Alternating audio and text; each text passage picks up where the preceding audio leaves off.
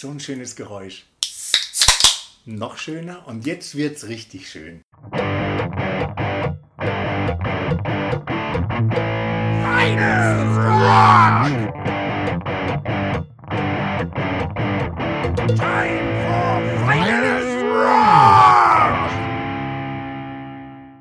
Kali, wir haben ja heute eine extreme Spitzenidee und als Besonderheit steht gar nicht auf der Vorschau, auf dem Titel im, ähm, auf der Website, über wen wir heute sprechen. Und wir machen das ganz einfach so, dass wir ein kleines Quiz machen, indem wir jetzt einfach ein paar Namen in den Raum werfen und dann der geneigte Hörer erkennt, wen wir vielleicht meinen. Genau, also die Frage, was verbindet diese ganzen Bands und Künstler miteinander? Zum Beispiel Black Sabbath, Ozzy Osbourne, Rainbow, Uriah Heep, Living Loud, Mother's Army, Widowmaker, Ingwie Malmsteen Gary Moore, und The Hoochie Coochie Man. The Hoochie Coochie Man, vielleicht als kleinen Hinweis, damit es einfacher ist, zum Beispiel zusammen mit John Lord 2004 in Australien. Australien! Jetzt haben wir aber schon zu viel verraten. Wollen wir es schon sagen? um Wollen wir es geht? sagen? Okay, ihr könnt noch 10 Sekunden überlegen und wir trinken dabei Bier. Ja, ein oder- Schlückchen nehmen wir noch. Okay, ein Doch, Schlückchen ein nehmen. Schlückchen. Ein Schlückchen noch. Prost, Kali. Prost. Es geht um den legendären Bob Daisley! Yeah! Ganz genau. Jetzt haben wir es verraten. Jetzt können wir starten. Genau, also wir haben ja gerade eben vorgelesen, diese, diese Schwämme an Bands, wo er mit beteiligt war. Und es ist tatsächlich so, Kali, du hast ja als äh, Professor gut vorbereitet ein tolles Buch über ihn. Und deshalb ist die Idee ja so ein bisschen geboren, wo Bob Daisley bei mir immer da war. Begonnen am 1. September 1982, wo ich bei Schwager in Holzminden die Long Live Rock'n'Roll LP gekauft habe. Sie liegt vor uns und noch in alter Schönheit und ich mag dieses Cover total gerne. Und dort steht eben als Protagonist mit drauf Bob Daisley. Das war das erste Mal, wo er mir so richtig bewusst wurde, wo man sagt, ah, das muss ja ein guter sein, wenn er mit Richie Blackmore spielt. Ganz genau. Und vor allen Dingen, wenn er auf so grandiosen Tracks wie Kill the King spielt. Yo! So. Meine, meine erste Begegnung mit, ähm, mit äh, Bob Daisley war, ohne dass ich wusste, dass er das ist, habe ich später erst sozusagen rausgefunden, ist dieses 77er Live-Konzert von Rainbow München in der Rockpalast-Ausstrahlung, wo Bob Daisley eben in der Besetzung äh, Rainbow mit äh, Dio, Cozy Powell äh, und so weiter spielt. Also das war meine erste Begegnung mit äh, Bob Daisley, wenn man so will. Also über Rainbow bei uns beiden. Ganz genau. Und wir hatten ja im November, als wir den Podcast hatten, oder war es Dezember, mit der Eternal Idol, der Black Sabbath-Scheibe, die ja ganz wirr und wurr hin und her, wie sie überhaupt entstanden ist. Ja. Ähm, da hat Bob Daisley tatsächlich ja auch seine Finger extrem mit im Spiel. Und mir war das gar nicht bewusst. Und das war eben auch das Schöne, dass man dann ein paar Jahre später aufgelöst bekommt, dass Bob Daisley zwar auch immer da ist, aber welche Rolle er tatsächlich auch spielt, also nicht nur eben als Bassist, sondern auch als Songwriter oder als Ideengeber, das ist einfach famos und deshalb plaudern wir heute über Bob Daisley. Genau. Gutes Stichwort, die Eternal Idol, weil wir sie auch schon im Podcast hatten, ist ein Album, wo Bob Daisley nicht nur Bass spielt, sondern auf dem er auch eine ganze Reihe an Lyrics mitverfasst hat und auch Songs mitgeschrieben hat mit Tony Iommi zusammen, wo Tony Iommi gefragt hat, hör mal, hast du Bock auf dem Album zu spielen? Er hat gesagt, yo, habe ich Bock drauf. Dann sind die irgendwo in der Karibik abgedampft, in irgendein äh, Studio, haben sich da ein paar Wochen eingeschlossen und Bob Daisley hat tatsächlich eben auch äh, viele der Lyrics mitgeschrieben. Auf dem Album selber ist noch der andere Basser genannt, äh, du hast den Namen Spitz, Mark Spitz. Mark Spitz, der dann auch danach weiter bei äh, Black Sabbath in der Besetzung gespielt hat, weil bei Bob Daisley klar war, er kommt vorbei ins Studio, schreibt mit am Album, nimmt auf, recordet und so weiter, aber steht nicht für die Tour zur Verfügung, weil er direkt danach weiter mit Gary Moore unterwegs Genau, war. das war einfach auch ein Freundschaftsdienst, weil bei Black Sabbath ging ja da alles drunter und drüber. Und deshalb auch nochmal eben dieses Erstaunliche, wie hammergeil diese Eternal Idol einfach geworden ist, trotz dieser Widrigkeiten. Aber einen starken Anteil hatte Bob Daisley. Wo wir gerade bei Black Sabbath sind, wir können über dieses Thema Ozzy nicht schweigen. Und zwar, also ja, ich bin halt nicht so ein riesen Ozzy-Fan, ehrlicherweise, weil ich die Stimme einfach nicht so äh, super geil finde. Aber man kommt um das Thema nicht herum, weil natürlich diese ersten beiden Alben, Blizzard of Oz, ähm, sozusagen äh, ein Stein der Hardrock-Geschichte sind. So. Ja, also. Und Diary of a Madman. Genau, also die beiden, ich mag die beiden Scheiben gerne, sind jetzt für mich aber auch nicht der Grundstein der Hardrock-Geschichte. Ich finde die Geschichte drumherum viel, viel interessanter. Ähm, was daraus geworden ist, dass ja eben Lee Kerslake an Drums, auch ehemals Uriah Heep und Bob Daisley dann mit Randy Rhodes und Ozzy Osbourne diese Band gegründet haben, sollten erst Blizzard of Oz heißen und Management hat gesagt, nee, nee, wir machen mal Ozzy Osbourne, können wir mehr Scheiben verticken. Ja. Und aus dieser Band dann im Grunde das geworden ist, dass dann auch das Management in Form von Sharon Osbourne, seiner Frau, ähm, die beiden so ein bisschen abgezockt hat, also Lee Kerslake und ähm, Bob Daisley, die dann auf ihre Tantiemen einfach ewig gewartet haben. Und sogar diese Frechheit, dass sie dann Ende der 99er, Anfang der Nullerjahre diese beiden Scheiben nochmal neu veröffentlicht haben, ohne die beiden Spuren von, also die Bassspur und die Drumspur von Lee Kerslake und Bob Daisley, was die beiden ja auch so ein bisschen erzürnt hat, wo man sagt, was soll denn der Scheiß? Und die dann gesagt haben, na gut, dann nehmen wir doch mal die guten Songs und holen uns mal einen guten Sänger, mal einen richtig guten, und zwar Jimmy Barnes. Und wir nennen die Band Living Loud und die haben dann eben tatsächlich 2004 dieses sehr, sehr geile Album rausgebracht, Living Loud, Same, mit vielen Osborne-Songs, wobei ja, die, die Songs sind ja eigentlich gar nicht von Ozzy, weil Ozzy so äh, songschreiberisch und lyrisch gar nicht so gut drauf ist. Und da immer jemand gebraucht hat, der ihn ja unter die Arme gegriffen hat und Bob Daisley hatte da seinen Löwenanteil. Und deshalb eben tolle Idee und tolle Scheibe, Living Loud und das eben als Hommage oder als die Idee zu sagen, wer eben Anfang der 80er die Ossi-Scheiben halt als Meilenstein sieht, soll sich eben anhören, was Living Loud 15 Jahre später daraus gemacht haben und das eben als Referenz eben mit reinzunehmen. Ne, 25 Jahre später, 24 Jahre später. Genau. Die Living Loud auch nochmal vielleicht ein kleiner Hinweis, weil Bob Dacey darüber auch in der Autobiografie quatscht die haben die Songs nicht eins zu eins aufgenommen, sondern haben äh, zum Teil alte Parts nochmal mit eingebaut, zum Teil neue Parts geschrieben. Also es sind nicht eins zu eins die Nummern von den Ozzy-Alben, sondern ein bisschen umarrangiert und neu zusammengestellt. Also auch da top und es sind sogar auch, glaube ich, vier oder sogar fünf neu geschriebene Tracks mit drauf. Genau, mit Steve Morse an der Gitarre von Purple. Die Purple. Ist eigentlich nicht mein Freund, weil die Purple ist für mich Richie Blackmore, aber da macht er einen super Job.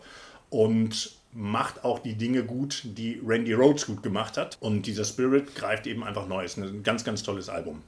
Nochmal ein neues Kapitel in Bob Daisleys Leben, möchte ich mal sagen. 1983 waren die Aufnahmen für Head First von Uriah Heep. Da war er sehr busy. Davor war äh, Abominok, das Album.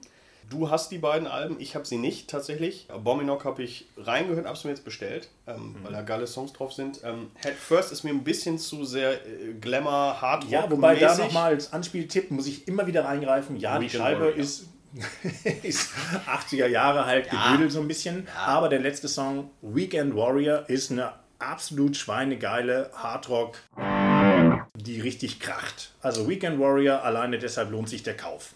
Genau, ich komme auf, genau, komm auf 83, weil 83 ähm, Bob Daisley äh, super busy war. Einmal mit den Aufnahmen Uriah Heep. Dann in dem Jahr ist er dann auch wieder zurückgegangen zu Ozzy für die Bark of the Moon äh, Geschichte. Und 83 markiert aber auch den Anfangspunkt der Zusammenarbeit mit Gary Moore. Weil 83 er, also Bob Daisley, das erste Mal von Gary Moore gefragt wurde, ob er auf einem Album von ihm spielt. Und zwar nicht auf einem kompletten Album, es sind dann nur zwei Tracks geworden, aber auf dem obergeilen Gary Moore Album, Victims of the Future von 83, spielt Bob Daisley auf zwei Tracks mit, und zwar auf äh, Teenage Idol und Murder in the Sky.